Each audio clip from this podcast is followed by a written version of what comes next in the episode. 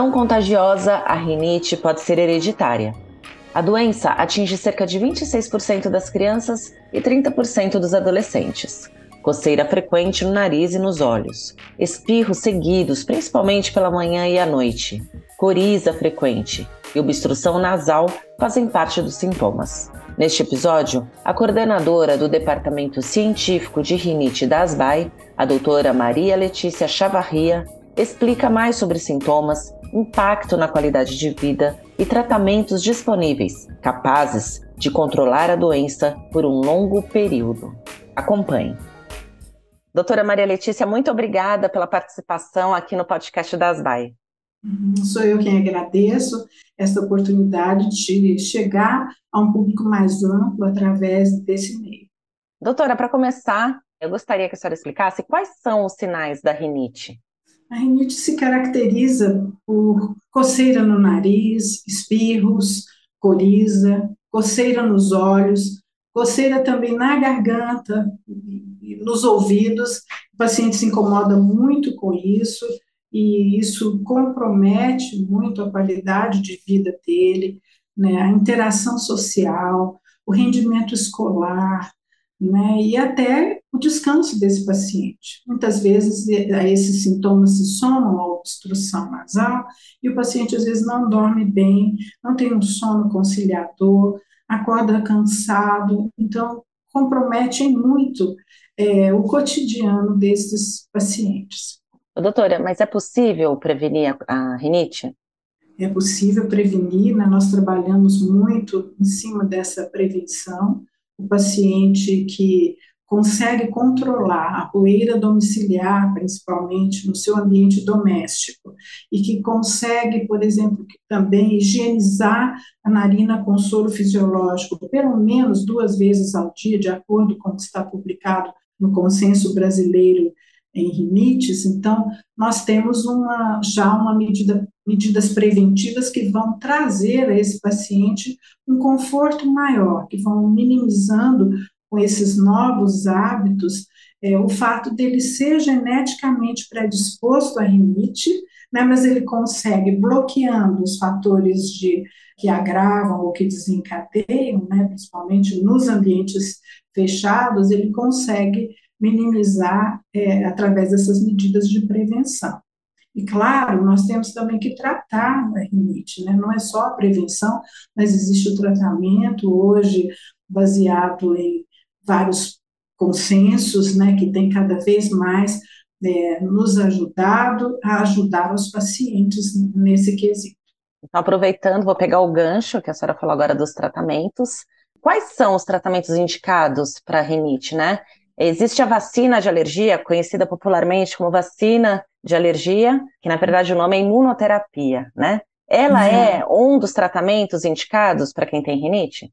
Sim, além do tratamento medicamentoso, né, que nós fazemos com antihistamínicos, preferência de segunda geração, com corticosteroides tópicos nasais, né? Então, nós temos também o tratamento imunoterápico. A imunoterapia alérgeno específica é um tratamento específico, como o próprio nome diz, que é capaz de mudar o curso da rinite alérgica para um controle significativo. E esse controle, quando nós fazemos o tratamento por um período de 3 a 5 anos, ele se prolonga por 7 a 10 anos e para muitos pacientes, às vezes por tempos maiores, às vezes até a vida toda o paciente fica controlado, assintomático, e se ele tem períodos de exacerbações, são transitórios, são bem mais leves, comprometendo menos a qualidade de vida dele.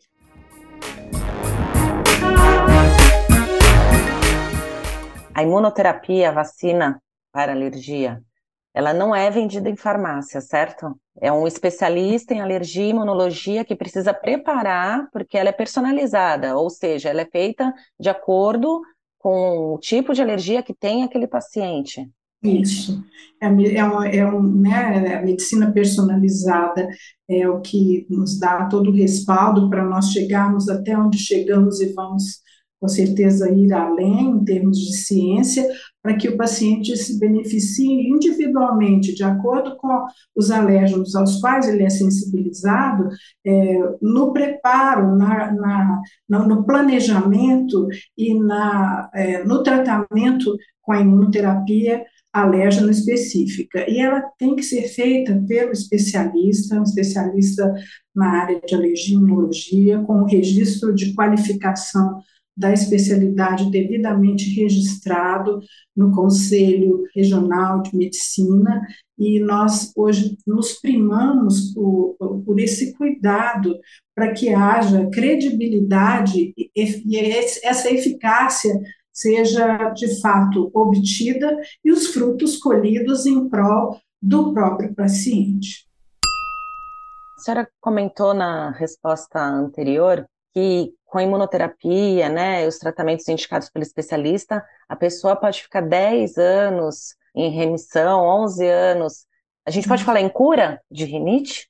Nós podemos falar em controle. Nós falamos em controle porque geneticamente nós não temos como é, evitar que o paciente ao se expor, por exemplo, a uma carga grande de ele possa ter alguma manifestação, mesmo depois de tratado, com todos os parâmetros de prevenção bem estabelecidos, ele pode ressentir. Então, a gente não pode prever essa questão da predisposição genética, mas nós, nós percebemos na prática diária que os pacientes que fazem o tratamento pelo tempo adequado, de forma específica, e mantêm uma boa profilaxia, no sentido de controlar o ambiente onde eles estão, manter higiene nasal, esses pacientes ficam assintomáticos, né? Então nós percebemos assim, e esse benefício eles vão dizendo uns para os outros, e isso vai trazendo pacientes que muitas vezes não criam é, não tinham é, disposição para aderir ao tratamento,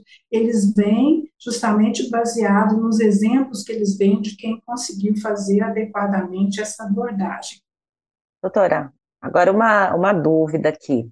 É verdade que quem tem rinite é mais propenso a ter asma e dermatite atópica? Se sim, por quê? Então, essa tríade faz parte do que classicamente nós chamamos de marcha atópica, né? A criança nasce predisposta geneticamente a ser alérgica, apresenta dermatite atópica nos primeiros anos de vida, depois ela vai evoluindo para uma asma alérgica, manifestações pulmonares, depois para uma rinite alérgica. Né? Então, essa marcha atópica faz parte da, do histórico genético dessas, de, desses pacientes que são predispostos à alergia. Ela é descrita como, como se fossem etapas evolutivas subsequentes, né, que se você não intervir, elas vão ocorrer, né? Então, essa é a chamada marcha atópica. Mas isso não quer dizer, doutora, que todo paciente que tem rinite vai evoluir para dermatite atópica ou asma?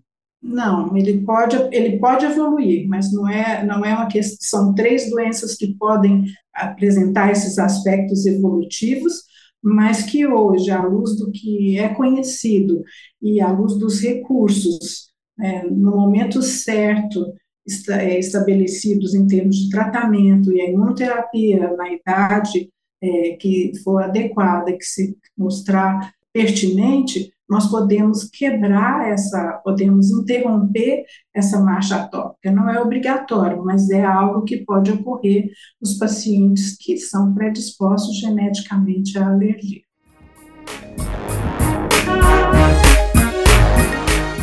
Doutora, recentemente a ASBAI realizou um encontro para discutir as diretrizes brasileiras de imunoterapia no tratamento da rinite.